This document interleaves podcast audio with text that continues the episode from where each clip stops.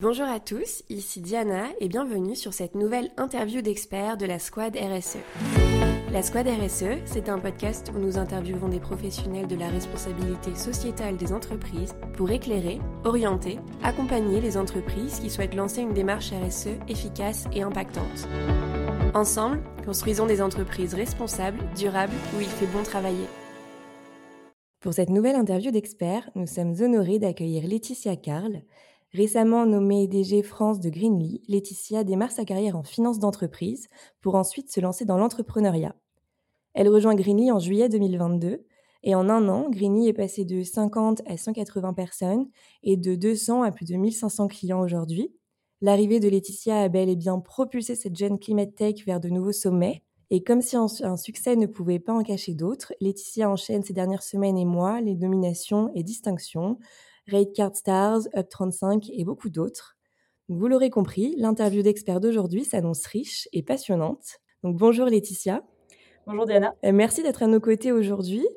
Euh, et donc pour celles et ceux qui ne connaissent pas Greenly, est-ce que tu peux nous expliquer un petit peu plus ce que fait Greenly euh, aujourd'hui? Bien sûr, donc nous, Greenly, on est le leader de la gestion carbone pour les entreprises. On a développé une technologie innovante qui permet de simplifier la collecte et l'analyse de données pour qu'on recommande des plans d'action aux entreprises et qu'elles passent plus de temps en fait à avoir euh, un impact sur la planète plutôt que de euh, collecter des données dans des Excel. Euh, et je le disais en introduction, ton arrivée a été un vrai propulseur pour l'activité de Greenly. comment est-ce que tu peux l'expliquer? Alors, l'activité de Greenly déjà a été propulsée parce qu'on est dans un marché très porteur. Beaucoup d'entreprises, et heureusement, s'engagent pour le climat aujourd'hui et cherchent des solutions qui rendent ce procédé un peu plus facile que ce qui était le cas il y a quelques années. Du coup, euh, on a un marché qui est, très porteur et donc on a beaucoup de demandes. Et pour ça, il faut euh, réussir à structurer l'entreprise. Quand je suis arrivée, c'était une petite start-up, tout le monde euh, tenait autour d'une table. on pouvait s'envoyer, des messages à droite à gauche et, voilà. Maintenant, on est une entreprise de 180 personnes. c'est pas la même organisation. Et euh, moi, j'ai plus cette expérience euh, de grosses entreprises. Euh, je conseillais beaucoup de grosses entreprises, du Next 40, de la French Tech par exemple, dans mon ancien travail. Et donc, du coup, je sais comment on est censé s'organiser pour être efficace. Et, et, donc, le problème qu'on traite est très urgent on a une énorme croissance et il faut savoir structurer cette croissance pour mieux servir nos clients et pour réussir à avoir le plus d'impact possible. Euh, et, l'objectif de ces interviews d'experts pour nous, c'est aussi de, permettre à nos auditeurs de comprendre bah, ton parcours euh, de manière très personnelle euh, et pourquoi pas donner certaines vocations. donc tu n'as pas démarré ta carrière forcément dans la RSE.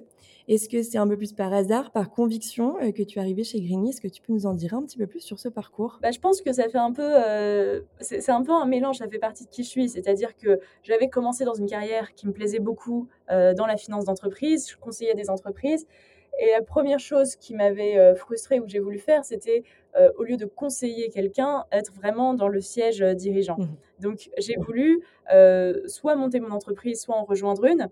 Euh, dans lequel je pouvais moi-même avoir euh, euh, cet impact sur l'activité de l'entreprise.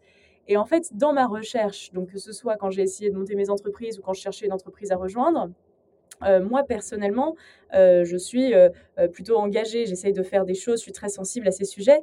Et donc, dès que j'avais des opportunités qui n'étaient pas reliées à la RSE, euh, j'avais tendance à m'en éloigner, à trouver des excuses, alors que euh, dès qu'il y avait des opportunités qui avaient un impact euh, social ou environnemental, j'étais beaucoup plus attirée. Donc, je ne cherchais pas ça précisément en me disant il faut absolument que je fasse ça, mais quelque part, euh, bah, un peu inconsciemment, mais, euh, mais je pense que c'est aussi très conscient, euh, j'étais attirée vers, vers ces, ces, postes qui ont du sens. Je me, je me disais, voilà, j'ai envie de me réveiller le matin et de me dire que ce que je fais, ça a un impact.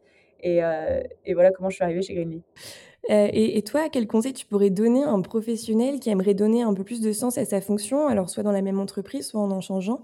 Est-ce que tu as deux, trois conseils là-dessus? Ouais, bah écoutez, déjà, avoir un impact, ça ne veut pas forcément dire euh, travailler pour une entreprise qui, dont, le, produit ou la mission ou le service euh, a un impact. Toutes les entreprises peuvent avoir un impact positif sur la planète ou la société euh, en s'engageant. et là-dessus, les employés peuvent se dire bah, j'ai pas trop de pouvoir, c'est pas moi qui prends la décision, etc. Et en fait, nous, ce qu'on voit, c'est que dans beaucoup d'entreprises qui sont nos clients, elles sont poussées par leurs employés. Et, souvent, les employés sont moteurs de ce changement et donc, du coup, pousser son entreprise à s'engager en proposant des solutions. Donc, il y a beaucoup de choses qui ont des coûts ou pas. Donc, évidemment, faire un bilan carbone, ça a un coût. avec Greenly, pas très élevé. Mais, mais voilà, il y a aussi d'autres choses, des challenges, etc. Nous, par exemple, chez Greenly en interne, on n'est pas nombreux, donc on n'a pas de département ESG pour la politique ESG de Greenly. c'est géré par moi avec une équipe de volontaires. Et en fait, on a créé cette petite équipe de volontaires et ils sont ravis de donner euh, des, conseils, des impulsions, etc. Et euh, moi, j'aurais pas su mettre tout ça en place euh, toute seule parce que je sais, j'aurais pas eu les idées. Et en fait, grâce à cette équipe de volontaires, on met plein de choses en place qui, qui sont appliquées parce que, parce que voilà, moi, je peux, je peux porter ces sujets en interne. Et donc, donc moi, c'est ça que je conseillerais à ceux qui veulent donner plus de sens à leur fonction, c'est de prendre ce petit side job, ce, petit, ce petit boulot parallèle euh, de RSE et de pousser des plans d'action en interne. Euh, ok, mais très bon conseil. Euh, et est-ce que c'est quelque chose que toi, tu avais déjà mis en place donc dans une ancienne entreprise? Non, alors l'ancienne entreprise dans laquelle j'étais, c'était un énorme mastodonte financier. Ils avaient beaucoup de plans d'action, justement, dont, je m'inspire aussi un petit peu aujourd'hui, donc sur le, climat, le, social et, et, un peu vraiment la, la culture d'entreprise. du coup, moi, je n'avais pas été moteur de ça parce que j'avais, trouvé qu'il y avait euh, quand même des actions mises en place. Euh, mais, euh, mmh. mais oui, je pense qu'aujourd'hui, on voit beaucoup de clients dans, dans des, des, PME ou, ou, des entreprises de taille moyenne qui, où personne n'a le temps de s'en occuper alors que les, les, certaines personnes se disent que c'est pas leur, leur, leur, leur, responsabilité ou, que, ou, qui n'ont pas le pouvoir et ceux qui ont le pouvoir se disent qu'ils n'ont pas le temps. Et donc en fait, c'est en mélangeant ces deux, ces deux groupes qu'on peut avoir des idées et euh, le pouvoir de les, euh, de les accomplir. Euh, et pour les auditeurs qui chercheraient à se documenter sur des sujets RSE, est-ce que toi tu as des recommandations de lecture, d'écoute, peu importe, mais est-ce que tu as des recommandations de documentation à ce niveau-là? Moi, le, livre qui m'avait beaucoup marqué, bah, plutôt côté personnel, quand je, quand je commençais à me poser des questions là-dessus, il y a un petit moment, c'était évidemment la, BD de Jean Covici où je trouve qu'elle est quand même très abordable. Je l'ai offert à toute ma famille à Noël après. Et, elle permet vraiment de se rendre compte de comment nos gestes au quotidien en fait ont un impact.